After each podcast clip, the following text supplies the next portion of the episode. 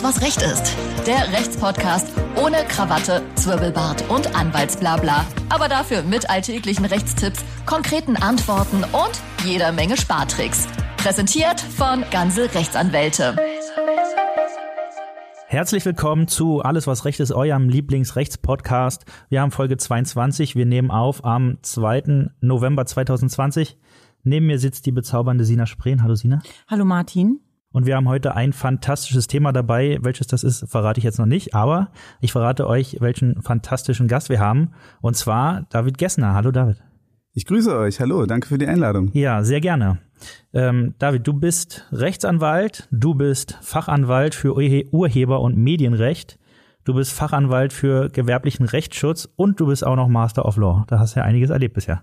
Ja, das klingt jetzt erstmal alles äh, spannender, als es ist auf jeden Fall. Na klar, ich habe eine hohe Spezialisierung über die letzten Jahre äh, mir angeeignet, habe auch schon so im Studium meine Grundlagen dafür gelegt, so in Richtung Medienrecht zu gehen, habe das dann auch entsprechend als selbstständiger Anwalt fortgeführt, genau. Da hast du mir ja schon eine Frage vorweggenommen. Ich wollte nämlich fragen, ob dir von Anfang an klar war, dass es in die Richtung Medienrecht geht, weil es ist ja schon mal was anderes. Ja, absolut. Also ich habe äh, 2003 angefangen zu studieren und dann 2004 begonnen, auch meinen universitären Schwerpunkt zu wählen, Medienrecht und Urheberrecht und eben auch gewerblichen Rechtsschutz, einfach weil mich äh, Persönlichkeitsrechte und natürlich auch das Ganze so mit den neuen Medien sehr interessiert hat und entsprechend dann auch meinen universitären Schwerpunkt da absolviert und äh, dann auch nur für Kanzleien in diesem Bereich gearbeitet und mich später auch in eben diesem Bereich selbstständig gemacht. Ja, du hast gesagt, ähm, neue Medien. Ich gehe davon aus, ich mutmaße jetzt, dass das heute noch äh, Thema sein wird. Wir versuchen heute mit dir zusammen herauszufinden, äh, was Persönlichkeitsrecht ist und äh, was wir alle überhaupt damit zu tun haben. Und deswegen meine allererste Frage, mit welchem, mit welchen Anliegen kommen die Menschen am häufigsten zu dir in Bezug auf deren Persönlichkeitsrecht? Das äh, muss ich leider differenzierter beantworten, denn wir vertreten zum einen Unternehmen, zum, an, zum anderen eben auch Privatpersonen. Ja, lass uns erstmal bei den Privatpersonen bleiben. Genau, Privatpersonen sind oft eben Leute, die so in sozialen Netzwerken, im Social-Media-Bereich diffamiert wurden durch anonyme Personen. Also es können natürlich Personen aus dem privaten Umfeld sein, es können aber auch irgendwelche Internet-Trolle sein, die ohne Klarnamen agieren und dann ähm, haten und diffamieren, beleidigen, Unwahrheiten streuen und so weiter. Oder auch Fotos, persönliche, private Fotos bis hin zu Intimfotos posten ähm, und die Leute einfach nicht wissen, was sie jetzt dagegen tun sollen. Sollen sie Strafanzeige stellen? Sollen sie zivilrechtlich dagegen vorgehen? Kann man überhaupt was dagegen tun? Das fragen mich natürlich als erstes. Wenn ich nicht weiß, wer es ist, komme ich überhaupt irgendwie an den ran? Und äh, muss ich mir das ähm, bis zu einem bestimmten Punkt äh, gefallen lassen? Äh, das ist tatsächlich auch so eine meiner ersten Fragen, wenn weil man kennt das ja über Instagram, Facebook, das sind wahrscheinlich so die Hauptkanäle, wo das Schlimme passiert, wo halt Leute fertig gemacht werden, wo Unwahrheiten erzählt werden. Da würde ich mir die erste Frage stellen, klar, ich habe auch schon ein bisschen äh, blödes Kommentar bekommen, aber ich wüsste jetzt gar nicht, welches, also was ist denn so schlimm, wo ich dann halt auch wirklich dagegen angehen könnte? Also wie schlimm muss ein Kommentar sein? Kann man das irgendwie so pauschal beantworten? Oder kommt es auf die Person an oder auf die Umstände oder wie viele es gesehen haben oder gelesen haben?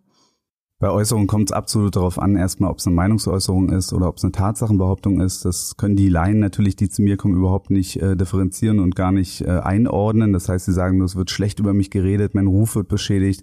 Ich muss hier dringend was dagegen tun. Und dann muss man denen erstmal erklären, wir müssen die Äußerungen im Einzelnen auseinandernehmen, müssen schauen, sind es vielleicht zulässige Meinungsäußerungen, die vielleicht kränkend sind, aber noch im Rahmen der zulässigen Meinungsäußerungsfreiheit abgegeben wurden, oder handelt es sich einfach um äh, Tatsachenbehauptungen, die dem Beweis zugänglich sind. Das heißt, wo ich schauen kann, prüfen kann, sind die unwahr, sind die wahr und unwahre Sachen muss ich mir natürlich nicht gefallen lassen. Da hat auch der Äußernde eine Darlegungslast und Beweislast bezüglich der Wahrheit der Äußerung. Und äh, wahre Äußerungen muss ich mir grundsätzlich gefallen lassen, es sei denn, sie sind zum Beispiel der Intimsphäre zuzuordnen, weil die Intimsphäre absolut geschützt ist. Vielleicht kommen wir später auch noch auf die verschiedenen Sphären zu sprechen, äh, wo Äußerungen abgegeben werden und wo man dann eben einordnen muss, ist es eine Rechtsverletzung oder ist es noch zulässig in der Abwägung. Ne? Also später sollten wir vielleicht noch dazu äh, kommen, ähm, wann äh, eine Rechtsverletzung, eine Persönlichkeitsrechtsverletzung überhaupt vorliegt. Was sind denn die Grundvoraussetzungen? Reicht eine Beeinträchtigung aus oder was reicht hier eigentlich aus? Ähm, und als zweites Themenfeld, weil ihr mich gefragt habt, wer auf mich zukommt von Privatleuten, sind natürlich auch viele Leute, die in den Medien diffamiert wurden oder an den Pranger gestellt wurden oder in identifizierbarer, in identifizierbarer Weise äh, über die berichtet wurde zum Beispiel. Das können halt Promis sein, Politiker, haben wir ganz viele ähm, Behörden oder andere Privatleute, die einfach in den Medien aufgetaucht sind, ohne dass sie es wollten, ohne dass sie je auch selbst die Öffentlichkeit gesucht haben. Das ist also ein ganz großes Themenfeld, dass wir gegen Verlage vorgehen, wie Axel Springer, Bildzeitung oder Fernsehen und so weiter. Ähm, das beschäftigt uns bundesweit also auch sehr viel. Werden da jetzt Unterschiede gemacht. Also ich meine, ich habe wenige Follower bis gar keine. ähm, aber es gibt natürlich diese ganzen Influencer, die mit 100.000, 200.000 werden da Unterschiede gemacht, je nachdem, wie viele Leute das sehen. Oder werde ich jetzt anders, weil das ist ja auch eine Art von Unternehmen vielleicht, die Influencer.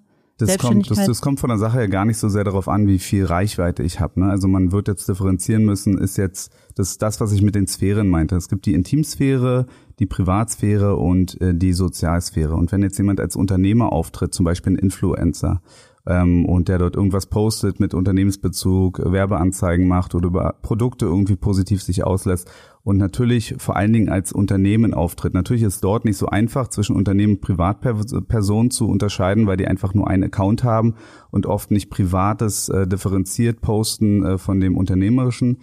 Ähm, aber wenn man jetzt das mal runterbricht, ist es so, wenn jemand ähm, Unternehmer ist, dann muss er sich mehr gefallen lassen, auch an Äußerungen, auch an Kritik, weil er selber auch in der Öffentlichkeit steht, weil er Produkte anpreist, seine Dienstleistungen anpreist. Das heißt, es ist in der Regel nur seine sogenannte Sozialsphäre betroffen und eben nicht seine Privatsphäre.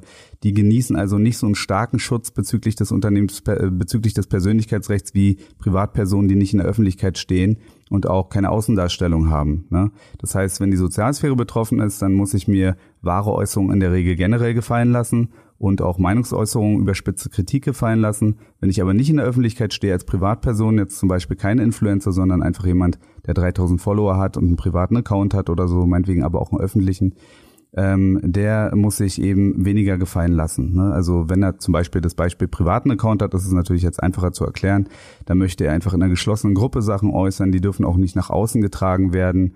Ähm, es sei denn jetzt ähm, zum Beispiel Medien berichten über die Person aufgrund eines besonderen Ereignisses.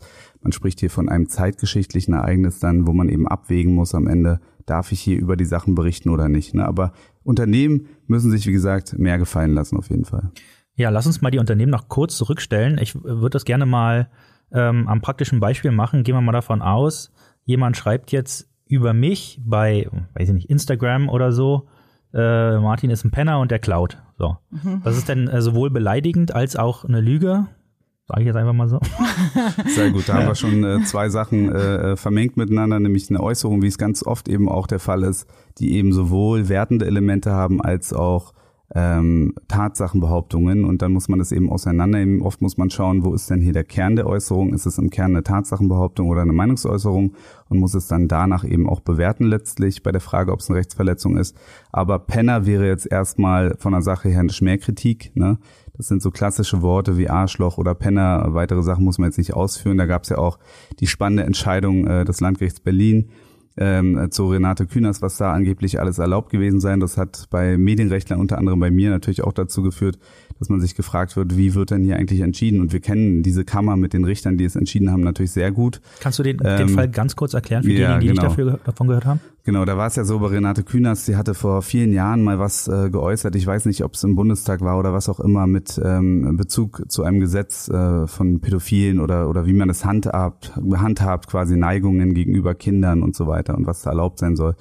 Und da hat dann irgendein User ähm, das im Social Media Bereich oder im, oder im Internet gepostet ähm, und hat eine, einen Teil der Äußerung, den sie gebracht hat, einfach aus dem Zusammenhang gerissen und verfälscht dargestellt.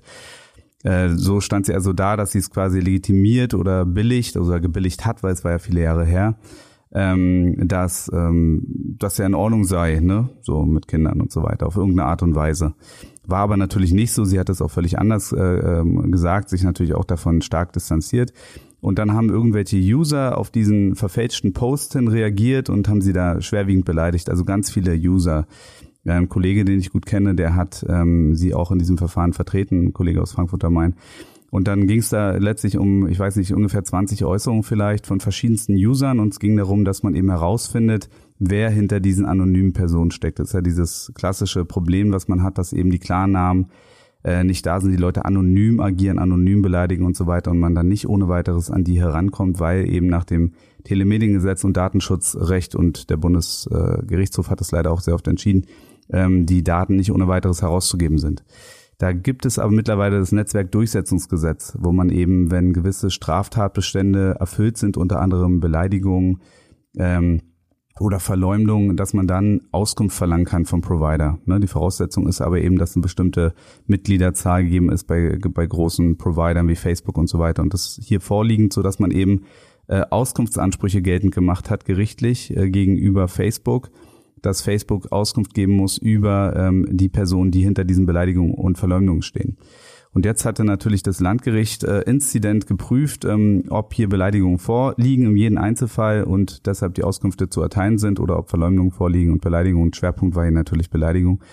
Und dann waren da natürlich äh, schlimme Begriffe und Sätze. Ne? Ich weiß nicht, ob ich sie nennen kann, müsst ihr mir sagen. ich glaube, wir können es uns vorstellen. Ihr könnt es euch vorstellen, die Entscheidung kann man ja auch gut im Internet lesen, auf jeden Fall. Äh, waren halt wirklich schwerwiegende, klassische Formalbeleidigungen und Diffamierungen, äh, wo man nicht mehr sagen kann, das ist noch von der Meinungsfreiheit gedeckt, egal wie man jetzt abwägen möge. Der Politiker muss sich mehr gefallen lassen und so weiter.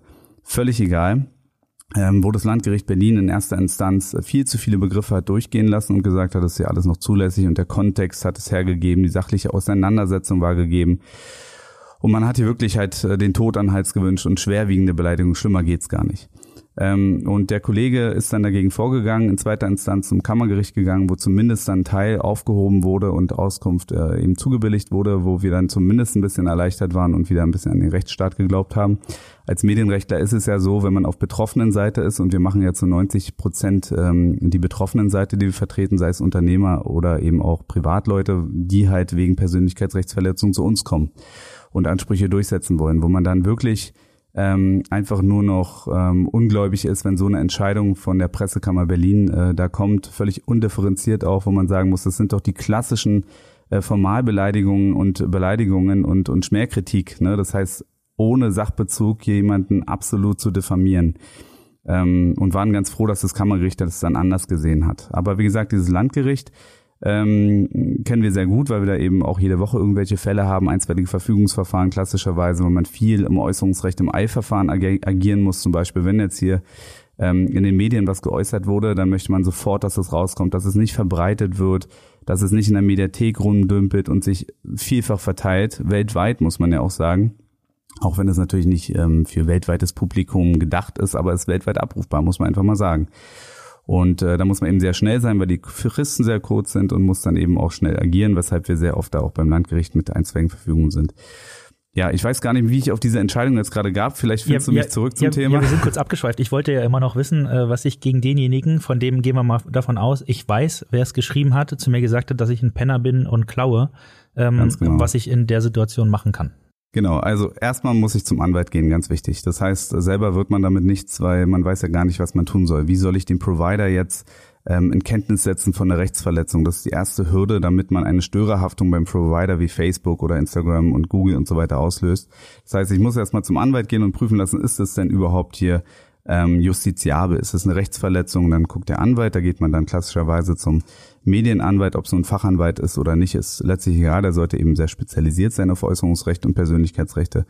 Und da wird man dann schnell fündig und der prüft dann diese Äußerung und schaut sich an, ist es äh, eine Meinungsäußerung oder ist es eine Tatsachenbehauptung? Und wenn es eine Tatsachenbehauptung ist, ist die zulässig und ist die Meinungsäußerung zulässig oder ist es ohne Sachbezug? Und das ist immer das Wichtigste. Ähm, äh, ist es ohne Sachbezug geäußert worden und deshalb diffamierend. Ne? Das habe ich eine sachliche Auseinandersetzung, können teilweise auch schwerwiegendere Meinungsäußerungen auch zulässig sein. Ne? Das ist im Einzelfall schwer zu klären. Aber wenn der Anwalt dann sagt, das ist eine Rechtsverletzung, muss ich schauen, hat er dann mit Klarnamen agiert, komme ich dann vielleicht so an den Rand, kriege ich die Adresse irgendwie raus und wenn dem nicht so sein sollte, muss ich eben schauen, fällt es unter dieses Netzwerkdurchsetzungsgesetz und kann ich eben diesen Auskunftsanspruch auch wie im Renate Kühners Fall ähm, dargestellt geltend machen oder eben nicht. Kann ich es nicht geltend machen, bleibt mir eigentlich nur noch die Möglichkeit, ähm, zur Staatsanwaltschaft oder die Polizei zu gehen und einen Strafantrag zu stellen, weil ähm, zwar nicht immer, aber in Einzelfällen von der Staatsanwaltschaft dann auch mal der Täter, der dahinter steht, ermittelt wird.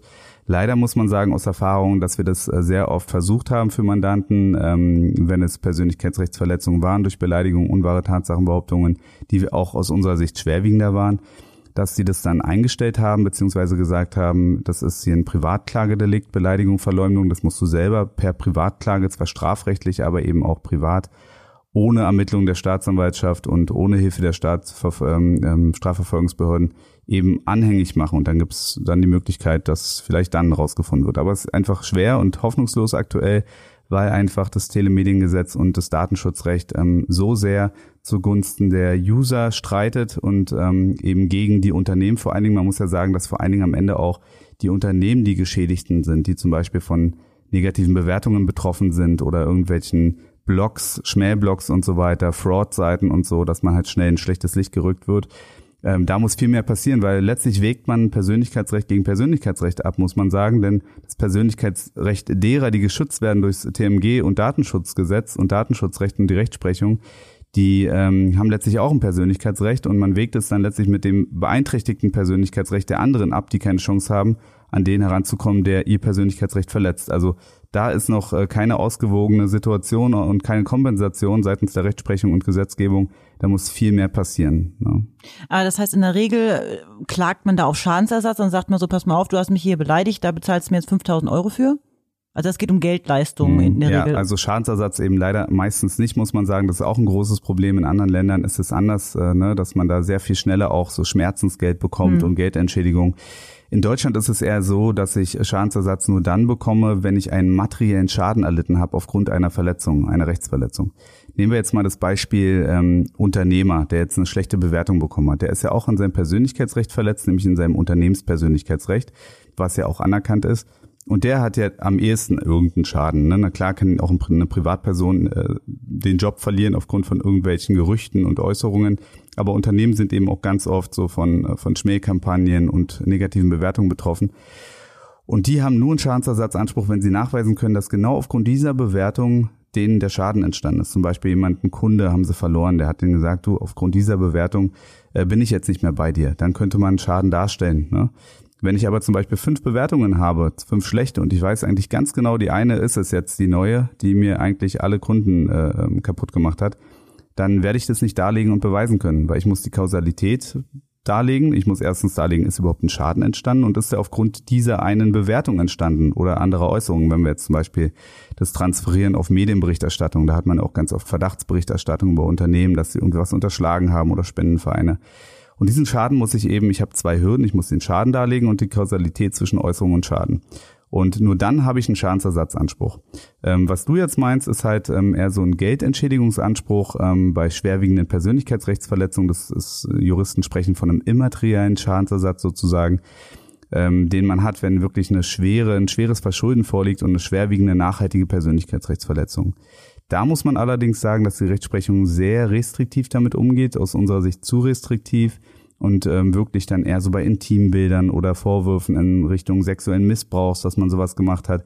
Aber bei anderen Geschichten, die in der Kumulation eigentlich und der, aufgrund der Hartnäckigkeit der Äußerungen eigentlich auch sehr schwerwiegend und nachhaltig sind und die Opfer ähm, in ihrem Ruf für immer beschädigen und die Existenz zerstören, da ist es ganz oft so, dass die Rechtsprechung sagt, naja, gut, es gab ja ein Berichterstattungsinteresse beziehungsweise eine Abwägung, ist es vielleicht nicht ganz glatt gelaufen, aber für Geld reicht sie nicht aus. Also da haben wir in Deutschland hier wirklich noch ein bisschen aufzuarbeiten und zu tun, dass die Opfer auch äh, von schwerwiegenden Verletzungen auch vernünftig entschädigt werden.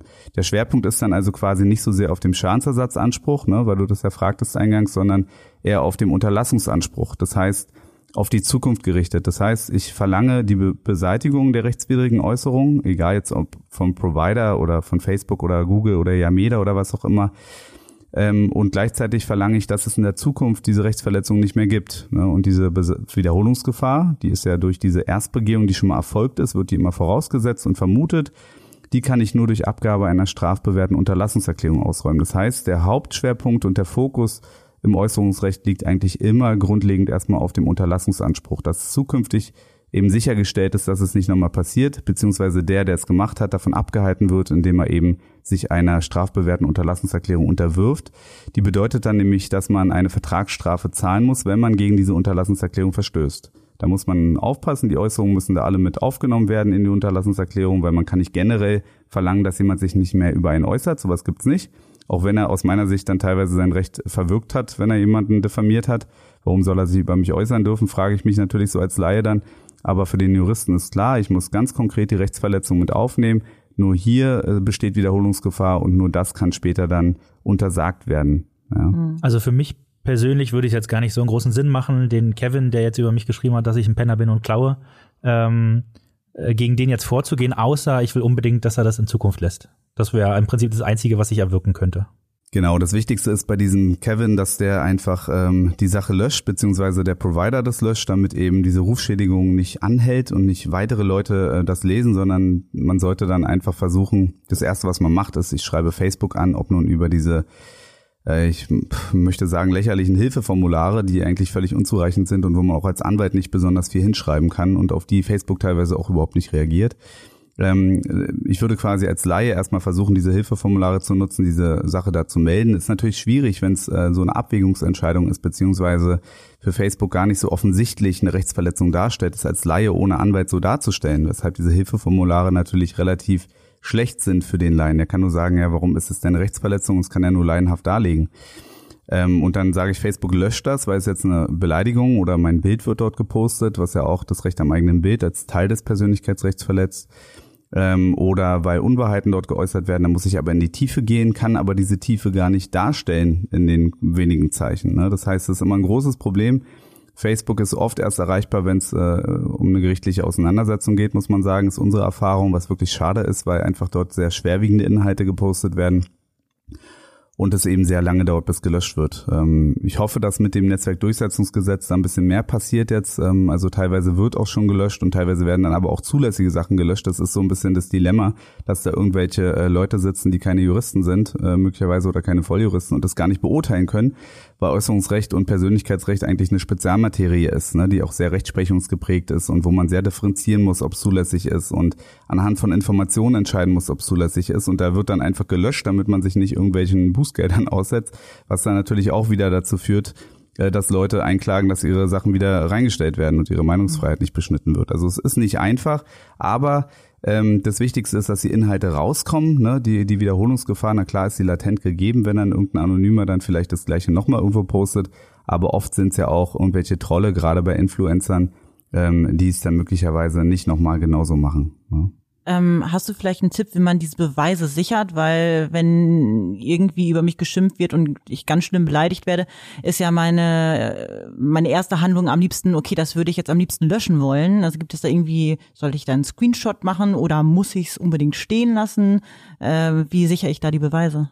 Genau, das Wichtigste ist äh, wirklich, dass man äh, sofort Screenshots macht, weil oft ist es ja so, dass die andere Person es entweder mit der Angst zu tun bekommt oder sie hat ihren Rausch ausgeschlafen und äh, macht die Sachen dann einfach wieder weg und man möchte ja trotzdem, äh, dass er seine Lehre daraus zieht, weil er einen ja schon beschädigt hat und viele Leute vielleicht schon über die Äußerungen, die er über ihn getätigt hat, nachdenken und äh, da irgendwas hängen bleibt. Ne? Man spricht immer von einem Hängenbleiben, so beim Äußerungsrecht ist leider ganz oft so ähm, dann würde ich eben die Screenshots sichern. Wichtig ist, dass man da eben wirklich schaut, dass das Datum mit drauf ist und sowas und so einen Atomshot macht und wirklich schaut, weil auch Daten in Screenshots können verändert werden, dass man da wirklich die sicherste Variante wählt und dass man das Datum, das gesamte Bild drauf hat und äh, dann die Beweise sichert. Bei Videos ist es natürlich so, dass man die Videos dann eben äh, abfilmen äh, sollte, wenn es eben nicht möglich ist, die in irgendeiner Form abzuspeichern. Und äh, dann sollte man schleunigst den Provider anschreiben, wenn man eben den Klarnamen der Person nicht hat äh, und die Löschung verlangen, damit eben der Schaden begrenzt wird. Und dann hat man eben aufgrund äh, der Tatsache, dass man einen Screenshot hat, hat man Beweismittel. Weil oft ist es ja so, dass Mandanten zu mir kommen und fragen, kann ich denn jetzt überhaupt noch was machen? Das Ganze ist jetzt gelöscht. Dann sage ich ja natürlich, wir haben ja den Beweis. Dadurch, dass es schon mal passiert ist, besteht ja eben diese genannte Wiederholungsgefahr und die möchte ich beseitigen durch die Abgabe der Unterlassungserklärung. Und gibt er die Unterlassungserklärung nicht ab, also jetzt immer gesetzt der Fall, ich komme an die Person doch irgendwie ran, ne? wenn nicht, dann kann ich den ja auch nicht abmahnen. Ähm, dann kann ich eine einstweilige Verfügung beantragen. Das ist ganz wichtig zu wissen, dass man da relativ schnell oder sehr schnell agieren muss. Das heißt, ich muss ja vor einer einstweiligen Verfügung in der Regel die Person immer nochmal abmahnen und eine Wochenfrist ungefähr setzen, manchmal auch ein bisschen kürzer. Bei Medien zum Beispiel oder bei einer Berichterstattung, die sich ankündigt. Ne? Das heißt, ich weiß jetzt zum Beispiel, als bekanntere Persönlichkeit morgen kommt ein Bericht auf Sat 1 über mich und kenne den Inhalt und möchte den verbieten, dann kann ich auch mal eine Frist von zwölf Stunden setzen, das eine Unterlassenserklärung abzugeben, eine vorbeugende, ne? Weil da haben wir die Rechtsverletzung noch nicht, weil noch nicht ausgestrahlt wurde, deshalb reden wir hier von einer Erstbegehungsgefahr und man hat nur eine vorbeugende Unterlassungserklärung ohne Strafbewährung. So, das heißt, äh, wenn ich die Beweise gesichert habe, dann kann ich, wenn ich die Person habe, die Person abmahnen und dann eine einstweilige Verfügung beantragen, wenn er die Unterlassungserklärung nicht abgibt. Und ich muss das eben sehr schnell tun, innerhalb von einem Monat. So die Rechtsprechung ist eigentlich keine starre Frist, aber ist so angesehen von allen Pressekammern und anderen ähm, Gerichten in Deutschland, dass man hier einen Monat ab Kenntnisnahme Zeit hat, äh, gegen die Rechtsverletzung vorzugehen, einen Antrag auf Erlass einer einstweiligen Verfügung zu stellen. Ähm, das jetzt nur am Rande, aber die eigentliche Frage war ja eher quasi, ähm, was mit den Beweisen ist. Die muss ich eben vorab sichern. Das ist ganz wichtig, weil oft ist es eben so, dass die Leute die Sachen dann abwandeln und dann hat man nicht mehr den Wortlaut genau, gegen den man vorgehen wollte und kann es dann vielleicht nicht mehr beweisen, dass es tatsächlich so geäußert wurde. Ne? Ja, ich, ich würde nur kurz zusammenfassen. Also als Privatperson kann man versuchen rauszufinden, äh, wer der wer der Mensch ist, der einen da äh, blöd kommentiert hat. Und dann kann man halt schauen, dass man äh, die Kommentare löschen lässt und äh, sich für die Zukunft zusichern lässt, dass es nicht wieder vorkommt. Aber äh, rückwirkend jetzt äh, sich dafür entschädigen zu lassen, geht wahrscheinlich nur in Ausnahmefällen. Genau, man hat eben die Ausnahmefälle wirklich nur bei schwerwiegenden Persönlichkeitsrechtsverletzungen, egal ob es sich jetzt um Bilder handelt, Intimbilder oder irgendwelche unvorteilhaften Bilder. Bei Bildern hat man auch die erste Chance, äh, eine schwerwiegende Persönlichkeitsrechtsverletzung darzustellen, weil dieses ähm, Recht am Bild schon einen sehr starken Schutz hier in Deutschland genießt. Und bei Äußerungen muss es dann wirklich, müssen es schwerwiegende Beleidigungen sein, wie bei Renate Künast oder halt schwerwiegende Verdachtsberichterstattung, weil auch Privatpersonen können Verdacht äußern über andere, nicht nur die Medien und für die gilt dann eben auch der Grundsatz ähm, der ausgewogenen Berichterstattung und auch, dass ein ähm, Verdacht vorliegt, auch ähm, Beweistatsachen vorliegen, darüber berichten zu dürfen. Und da kommt es einfach drauf an, ähm, inwieweit das schwerwiegend ist oder nicht, muss man im Einzelfall immer schauen. Und gegen die Portale natürlich äh, muss man natürlich auch sofort vorgehen, beziehungsweise Auskunft verlangen, wenn es halt Beleidigungen oder Verleumdungen sind. Dann hat man eben die Möglichkeit, wenn es wirklich ins Strafrechtliche geht und nicht nur reine Meinungsäußerungen sind ohne Tatsachenbezug oder so, ne, sowas gibt's ja auch, ähm, dass Meinungsäußerungen unzulässig sein können. Vielleicht kommen wir gleich nochmal zu der Differenzierung, wann das da äh, unzulässig ist oder nicht. Ähm, da kommt es eben auch nochmal drauf an. Aber sobald man ins Strafrechtliche kommt, kann man die Portale anschreiben und sagen, du pass auf, ähm, gerichtlich machen wir jetzt den Auskunftsanspruch geltend nach dem Netzwerkdurchsetzungsgesetz und schauen, was die Gerichte dazu sagen. Nur so kann man eben noch an den Täter kommen, ist aber eben auch nicht safe, weil eben nicht klar ist, ob die Daten dann noch gespeichert sind, IP-Adresse und so und wie schnell man da ist und so weiter, ob da überhaupt was zu finden ist. Ne? Hm. Ja, dann du hast eben äh, nur mal eine persönliche Frage. Okay, das hört sich jetzt nicht gut an, egal. Ähm, und zwar, du hast jetzt schon äh, öfters jetzt Recht am Bild genannt. Wie weit geht das denn, äh, wenn wir jetzt nicht von Postings reden, sondern ich weiß zum Beispiel, mein Ex-Freund, der hat jetzt Fotos von mir und ich will gar nicht, dass die überhaupt irgendwie, keine Ahnung, vielleicht anderen gezeigt werden oder was weiß ich nicht. Es ist nicht so, dass es, es ist nicht der Fakt, dass das jetzt so ist, aber äh, und ich möchte aber diese Bilder zurück oder ich möchte auch nicht, dass ihr diese Bilder mehr besitzt. Geht denn das Recht am Bild so weit, dass ich ihn halt dazu zwingen kann, rein rechtlich, diese Bilder zu löschen, die er von mir hat? Ja, der Sache nach ist es tatsächlich so, sind so die klassischen Sachverhalte auch, ähm, man nennt es so Revenge-Porn und Rache-Porn, ist was man oft hat, das ist so der Worst Case, dass der Ex-Partner irgendwie aus verschmähter Liebe oder generell aus Rachegelüsten halt äh, Intimbilder oder Videos postet im Internet oder weiter verbreitet. Aber es gilt natürlich auch für andere Bilder, die in der Beziehung eben entstanden sind. Also vor allen Dingen natürlich bei Intimbildern. Bei anderen muss man sagen, besteht jetzt nicht unbedingt der Löschungs- und Vernichtungsanspruch. Das ist klar, ne? wenn der damit drauf ist. Das gehört zu seiner Persönlichkeit und auch zu seinem Persönlichkeitsrecht äh, und zu seiner Vita, dass er eine Beziehung mit einer Frau hat und da irgendwo ein Foto und so. Das ist schwierig, das da zu löschen und vernichtet zu bekommen. Mhm. Bei Intimfotos aber ist es auf jeden Fall ganz sicher, dass man den Anspruch dann eben hat auf Löschung auf jeden Fall und Vernichtung, weil ich möchte natürlich nicht, dass irgendjemand, mit dem ich halt keine intime Verbindung oder partnerschaftliche Verbindung mehr hat, irgendwelche Nacktfotos von mir hat. Das ist völlig klar, diesen Anspruch hat man auch auf Vernichtung und Herausgabe. Ähm, es ist natürlich immer die Nachweisfrage, ne? wenn er sie dann im Keller versteckt und einfach behauptet, er hat sie vernichtet dann ist es schwer, jetzt von dem noch eine eidesstattliche Versicherung zu verlangen, weil ich kann jetzt nicht davon ausgehen, dass er mich anlügt. Ne? So eine eidesstattliche Versicherung bei Auskunftsansprüchen kann man in der Regel eben nur verlangen, wenn man davon ausgehen kann, dass hier gerade die nicht vollständig abgegeben wurde oder falsch und so weiter. Aber man hat den Anspruch gegen den Ex-Partner. Aber vielleicht nochmal ganz kurz die Frage, weil ihr ja nicht so ganz genau wisst, was das Persönlichkeitsrecht überhaupt ist. Also vielleicht äh, fangen wir mal damit nochmal kurz an zum Verständnis. Also das Persönlichkeitsrecht selber ähm, ist einfach so schwer greifbar auch für alle Personen. Also jeder hat es schon mal irgendwie gehört und wendet es auch an, wenn er sich so gegen Sachen wendet. Mein Persönlichkeitsrecht ist verletzt und so weiter. aber niemand weiß, wo es geregelt ist. Also es gibt kein Gesetz, ähm, das Persönlichkeitsrechtsgesetz. Ne? Es gibt ein Urheberrechtsgesetz, es gibt äh, ein Markengesetz und so weiter, aber es gibt kein Persönlichkeitsrechtsgesetz, obwohl das eigentlich lange fällig ist, weil insbesondere aufgrund der ähm, Vielseitigkeit und der vielen Elemente des Persönlichkeitsrechts und weil man ja eben auch Persönlichkeitsschutz genießt und jeder von uns und äh, gerade aufgrund ähm, der Digitalisierung der neuen Medien ist es eigentlich schon regelungsbedürftig als solches, dass man da eigentlich ein Gesetz hat mit allen neuen Facetten und Besonderheiten aufgrund der Digitalisierung und so weiter. Gibt's aber nicht. Das heißt, wir haben es ähm, nicht mal erwähnt. Es ergibt sich aus dem Grundgesetz, aus Artikel 1 Menschenwürde und Artikel 2 Handlungsfreiheit, ne, so wie man sich so entfaltet und so weiter. Und diese Kombination aus diesen beiden ähm, Artikeln des Grundgesetzes beim Unternehmenspersönlichkeitsrecht ergibt sich das aus ähm, Artikel 1 und aus Artikel 19, äh, beziehungsweise, Entschuldigung, aus Artikel 2 und Artikel 19, weil natürlich ein Unternehmen keine Menschenwürde genießen kann. Das ist immer wichtig zu wissen. Ähm, aber es ist halt nirgends spezialgesetzlich geregelt. So, das heißt, das Persönlichkeitsrecht regelt eigentlich so den Persönlichkeitsschutz einer Person was gehört zum Persönlichkeitsschutz? Zum Beispiel die persönliche Ehre. Ja, das ist klar, das Ehrgefühl, wenn wir über Beleidigung reden und so weiter. Das Ehrgefühl kann aber auch beeinträchtigt sein ähm, durch unwahre Tatsachenbehauptungen natürlich, dass ich halt mir irgendwas äh, zuschreiben lasse, was ich gar nicht gemacht oder gesagt habe. Bei Unternehmen kann es genauso ehrenrührig sein. Also die haben, auch wenn sie keine Menschenwürde genießen, halt auch Schutz vor ehrenrührigen Tatsachen in Bezug auf ihr Unternehmen. Deshalb gibt es eben dieses lange umstrittene Persönlichkeitsrecht auch für Unternehmen, Unternehmenspersönlichkeitsrecht. Man hat das Recht am eigenen Wort, man hat das Recht am eigenen Bild, das Recht darauf, dass keine Äußerungen untergeschoben werden, das Recht, richtig zitiert zu werden. Ähm, ähm, und so gibt es halt, man hat das Namensrecht, ne, dass halt das Namensrecht nicht durch andere beeinträchtigt wird, nicht jemand einfach deinen Namen benutzt im Kontext und suggeriert, er sei du oder so. Ne. Das heißt, es gibt halt äh, eine Menge von Fallgestaltungen, das Recht am eigenen Wort, ähm, ähm, das verschiedenste und wir haben nur spezialgesetzlich geregelt das Recht am eigenen Bild. Das ist halt geregelt im Kunsturhebergesetz, was schon sehr alt ist und wo viele Paragraphen dann auch schon weggefallen sind und ähm, die man dann eben auf die aktuelle Zeit äh, anwenden kann.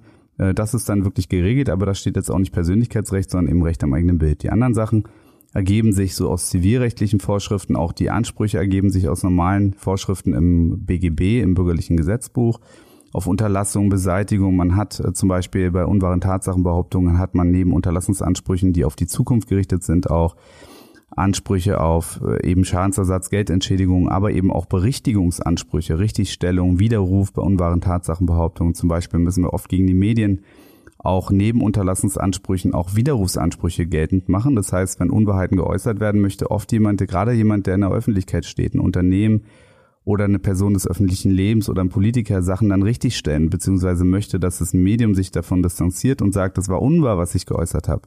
Denn es reicht äh, dem unter dem Unternehmen oder der dem Promi eben nicht aus, dass es einfach für die Zukunft raus ist. Haben ja Millionen von Leute möglicherweise gelesen. Die wollen, dass die Medien dann äh, sagen aktiv, ich habe hier was Falsches berichtet.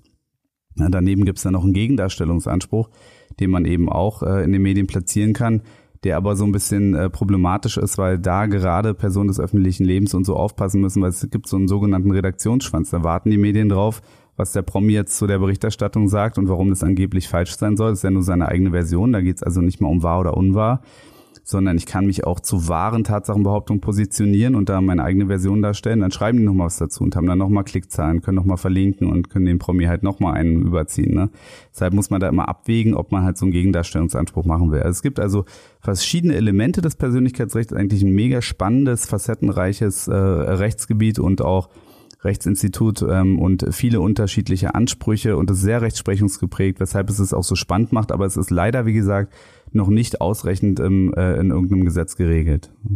Und ähm, weil wir gerade auch beim Grundgesetz waren und gibt's ja auch die, und weil du es auch angesprochen hast, jetzt gibt ja auch die Meinungsfreiheit und da wäre jetzt die Frage, die du auch aufgeworfen hast, wie lange ist es denn noch eine Meinung und wann fängt es denn an, strafrechtlich relevant zu werden? Genau, das ist eben ganz wichtig. Äh, da geht es gar nicht mehr nur darum, ähm, ob es strafrechtlich relevant ist, sondern ob es eine Persönlichkeitsrechtsverletzung ist, die überhaupt, egal ob zivilrechtlich oder strafrechtlich, justiziabel ist und angreifbar ist.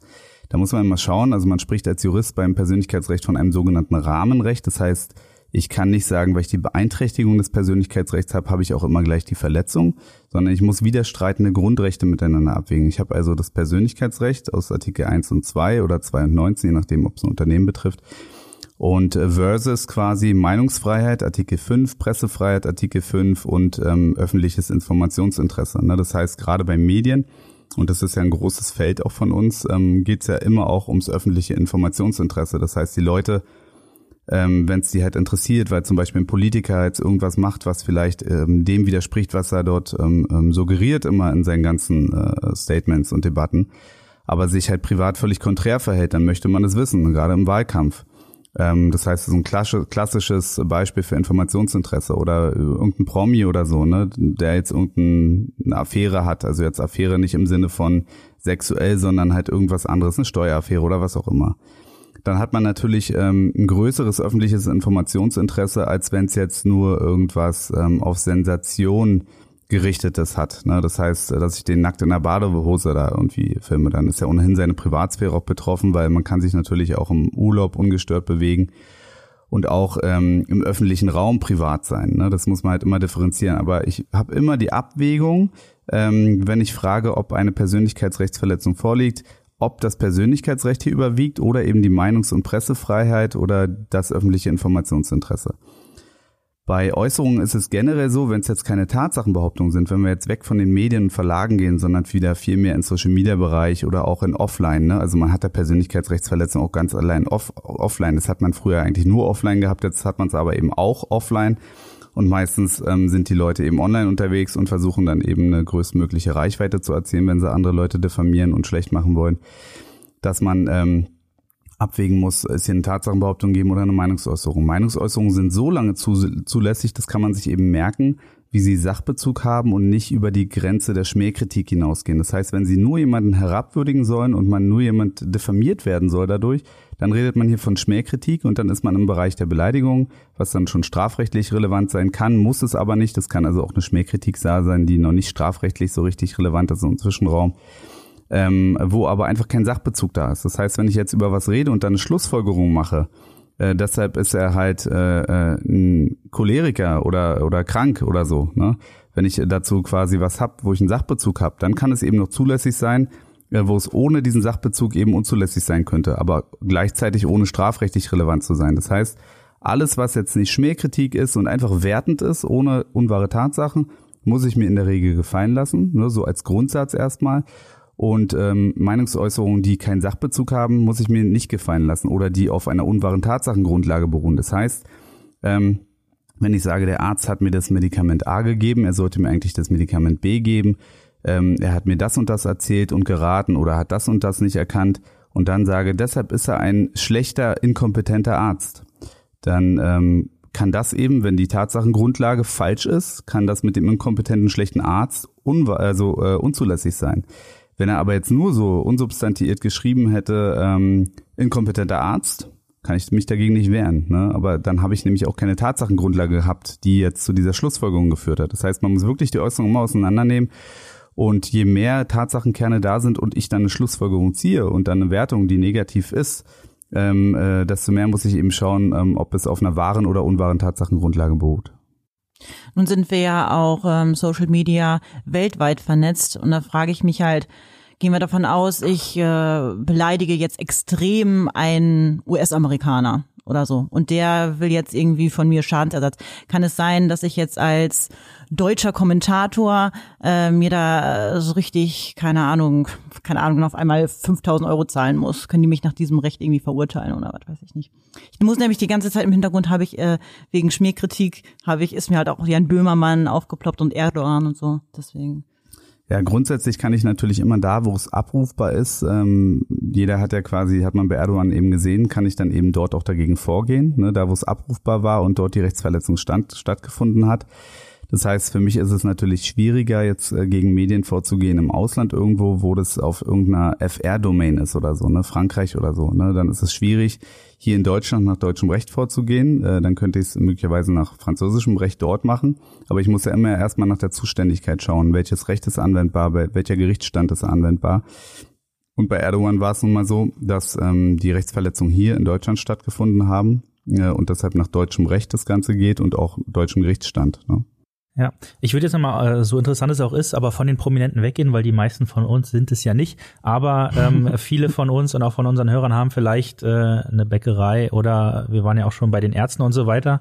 Und ich möchte gerne nochmal auf das Thema Bewertungen im Internet kommen, gerade auch Google-Bewertungen oder Bewertungen bei, äh, wie heißen die einschlägigen Portale? Ja, Meda. Genau. Ähm, da gibt's ja gerne mal schlechte Bewertungen, die einem tatsächlich auch die Geschäftsgrundlage ähm, streitig machen können oder beziehungsweise in Gefahr bringen können. Und die Portale selbst, äh, das weiß ich noch, halten sich gerne zurück, damit die Sachen zu löschen. Ähm, kann man dagegen denn jetzt speziell vorgehen oder ist es bei dir überhaupt ein Thema? Also bei uns ist es also einer der Schwerpunkte sogar. Ne? Das heißt, ähm, wenn Unternehmen wegen äußerungsrechtlicher Sachen zu uns kommen, dann sind die entweder in die Medien geraten wegen einer Verdachtsberichterstattung oder irgendwelche unwahre Tatsachenbehauptungen über die, was natürlich auch extrem geschäftsschädigend ist. Aber wenn kleinere mittelständische Unternehmen vor allen Dingen zu uns kommen oder Ärzte, Online-Shops oder eigentlich aus allen Wirtschaftsbereichen kommen jeden Tag zu uns ähm, Unternehmen, die wegen negativer Bewertungen Probleme haben. Ähm, das heißt, auf Yameda, Google, Facebook, TripAdvisor, Trustpilot, ähm, Sanego, Kununu ganz viel muss man sagen. Kununu ist auch sehr im Kommen, dass dort dann eben nicht nur Mitarbeiter, ehemalige Mitarbeiter dort ähm, äh, Bewertungen abgeben, sondern natürlich auch Konkurrenten oder irgendwelche Leute, die auf das Unternehmen gehetzt wurden. Das heißt, durch diese fehlende Klarnamenspflicht weiß ich am Ende nicht, war es ein Konkurrent, war es ein Mitarbeiter, war es ein Geschäftspartner, war es ein Gegner, was oder war es wirklich ein Kunde oder nur einer, der in einer Anbahnung mit mir ähm, war und vielleicht einen geschäftlichen Kontakt haben wollte. Aber da haben wir sehr viel. Das heißt, wir haben schon mit tausenden Bewertungen zu tun gehabt über die Jahre. Äh, viele Ärzte vertreten auch gegenüber Yameda und äh, Facebook und Google da auch sehr viele Gerichtsverfahren geführt, gegen Google auch sehr viele einstweilige Verfügungen bekommen. Man muss sagen, äh, dass die Google-Bewertungen sind natürlich das größte Problem. Ne? Das heißt, man googelt und ähm, die Google-Sternennote ist extrem wichtig, ob ich nun auf, auf einer Seite vom Unternehmen hängen bleibe oder jetzt weiter wandere. Ne? Da ist mir der Content dann egal, wenn ich da sehe, die Sternennote ist schlecht, dann hinterfrage ich gar nicht so sehr, warum die so schlecht ist. Ich sehe, sie ist schlecht. Und wenn dann jetzt ein Unternehmen zu uns kommt und sagt, ich habe hier gestern 20 Bewertungen bekommen, Restaurantbetreiber zum Beispiel, weil eine Gruppe von Leuten unzufrieden war ne, und dann halt wirklich dies auch angedroht haben und alle 20 die Bewertung abgeben und aber auch durften. Ne? Jeder für sich hat eine Meinung, jeder äh, für sich kann Tatsachen behaupten, wenn die wahr sind und der sie dann auch beweisen kann. Und jeder kann ohne Klarnamen agieren. Und wenn ich natürlich als Restaurantbetreiber, ähm, jetzt mal abgesehen äh, von Corona, wo irgendwelche Zettel ausgefüllt werden müssen, ich weiß, wer jetzt da war, und meistens muss ja auch da nicht jeder ausfüllen, ähm, dann weiß ich nicht, wer es war. Ne? Ich weiß, die kommen alle aus der Gruppe, aber ich kann erstmal nichts dagegen tun. So was machen wir dann. Ähm, wir wissen natürlich nicht, wer es war. Es sind dann irgendwelche Meinungsäußerungen, vermengt mit Tatsachenbehauptungen. Strafrechtlich relevant ist es nicht und wir müssen gucken, wie wir gehen wir dagegen vor. Wir haben also niemanden, den wir abmahnen können und wir haben jetzt die Sternenote von meinetwegen, der hatte vielleicht sieben positive Bewertungen, 5,0 und plötzlich ist sie noch 1,8. So, da geht dann keiner mehr rauf. Wie gehe ich jetzt damit um? Wir müssen dann natürlich die alle bündeln und dann ähm, Google anschreiben entsprechend und die Rechtsverletzung darlegen. Und dann würden wir natürlich darlegen, dass es möglicherweise ähm, äh, massiv ähm, geschäftsschädigend sein sollte und das geplant wurde, angedroht wurde. Das wird Google aber alles nicht interessieren, weil Google eben nach der BGH-Rechtsprechung agiert und sagt, ich brauche von dir die Mitteilung ähm, einer offensichtlichen Rechtsverletzung. Lege also mir eine offensichtliche Rechtsverletzung dar. Ne, das ist ja alles nicht offensichtlich, Spekulation. Das heißt, ich kann eigentlich nur, wenn es keine Klarnamen sind, ähm, pokern und sagen, ich bestreite, dass die überhaupt Kunden waren, dass sie in irgendeiner Form geschäftlichen Kontakt mit mir hatten, das ist alles fake. Ne? Da muss Google dem nachgehen. Ich setze Google dann eine Frist von einer Woche. Das kann man auch erstmal so machen, wenn man ähm, das vernünftig aufbereiten kann. Als leider hapert es aber leider und man muss sagen, man verliert viel Zeit, wenn man es falsch macht und sich später darauf berufen will, dass man Google schon die Rechtsverletzung mitgeteilt ist, hat. Ne? Man hat es eben nicht ordnungsgemäß äh, denen so mitgeteilt, dass eine Prüfpflicht ausgelöst wurde. Deshalb am besten ist es, wenn sowas kommt, die Schmähkampagne, sofort zum Anwalt gehen, screenshotten. Der Anwalt ähm, macht mittels Google-Formular und per E-Mail und meinetwegen vielleicht noch Post das Schreiben an Google, setzt Google eine Frist von sieben Tagen und sagt erstmal, der war niemals Kunde und so weiter. Äh, prüft es mal nach binnen sieben Tagen. Und macht Google das nicht, ähm, beantrage ich eine einstweilige Verfügung gegen Google. Ne? Und äh, die wurden in letzter Zeit dann auch sehr oft erlassen, weil Google einfach auch von Corona und früher ähm, einfach aufgrund der Masse nicht hinterherkam. Und man kriegt dann die ein, zwei Verfügungen äh, eben auch mit diesem Argument, dass eben kein Kundenkontakt da war oder kein Geschäftskontakt. Ähm, das hat ganz gut funktioniert. Das Problem ist nur, das ist natürlich für den Mandanten sehr teuer. Das heißt, äh, gerade wenn kleckerweise dann wieder fünf neue, oft kommen die dann auch aus dem Ausland, die Bewertungen von irgendwelchen beauftragten Leuten, muss ich immer wieder dagegen vorgehen. Ja. Äh, das kostet natürlich äh, eine Menge Geld und irgendwann aus Erfahrung hört diese Schmähkampagne auf. Das heißt, es lohnt sich, dieses Geld in die Hand zu nehmen. Man verliert ja auch viele Umsätze dadurch, wenn man eben nichts dagegen macht, weil keiner kommt auf die Seite oder denkt sich, dass das ja alles wahr, was da steht. Das heißt, haben wir eine ganz gute Handhabe so mit diesem Modus, wenn Google nicht hinterherkommt. Wenn Google hinterherkommt, muss man mittlerweile erfreulicherweise sagen, dann leiten die das auch an den Bewertenden weiter. Das ist so die, die Grundvoraussetzung, was Google machen muss im Rahmen der Störerhaftung bzw. Providerpflicht ähm, dass man die Sachen an den Bewertenden weiterleitet, die Beanstandungen, und der dann dazu Stellung nehmen muss und darlegen muss, dass er denn Kundenkontakt hatte. Das ergibt sich aus der BGH-Rechtsprechung. Und wenn der sich dann nicht zurückmeldet, muss Google die Bewertung auch löschen und die Beanstandung wird als rechtmäßig und wahr unterstellt. Das ist ganz gut. So hat man dann oft auch mal Bewertungen, die vielleicht teilweise zulässig wären. Also man Unternehmer möchte in der Regel auch konstruktive Kritik gelten lassen, darauf eingehen, möchte sein Unternehmen voranbringen und so. Das wäre auch dumm, wenn er es nicht tut. Aber man muss natürlich auch sagen, der Online-Ruf ist extrem wichtig. Und wenn man auf diese Weise auch ähm, Bewertungen, die so an der Grenze des Zulässigen sind, komplett wegkriegt mit dieser Argumentation. Vorgehensweise ist natürlich für Unternehmer immer super und dem viel geholfen. Und da muss ich sagen, das ist auch eine gute Kompensation. Ich finde es auch nur fair, dass man dann eben auf diese Art und Weise auch mal vielleicht zulässige negative Bewertungen wegkriegt. Weil was hat er denn für eine Handhabe? Er kommt an den Täter nie ran und muss sich alles gefallen lassen und immer wieder neu Geld ausgeben. Warum dann nicht? Ne? Also ich meine, der Bewertende hatte ja die Möglichkeit, jetzt mal aus der Deckung zu kommen. Er muss ja seinen Klarnamen nicht äußern. Das heißt, das ist ja auch dann von Google verboten. Google darf mir dann auch nicht schreiben, äh, wer es ist, sondern ne, der andere muss Belegtatsachen liefern. Google, dass Google sieht, okay, das war ein Kunde oder so, der hatte einen Geschäftskontakt. Aber ich finde, das ist halt so ein Korrektiv, was in Ordnung ist. Äh, wenn man jetzt andere Provider hat, ist es schwieriger. Das heißt, wenn ich TripAdvisor habe, da haben wir auch mal ein Verfahren geführt, ich glaube vor zwei, drei Jahren, es war so das erste Verfahren gegen TripAdvisor. So richtig hatte ich das Gefühl, es wurde auch von vielen Kollegen und bei Back Online besprochen.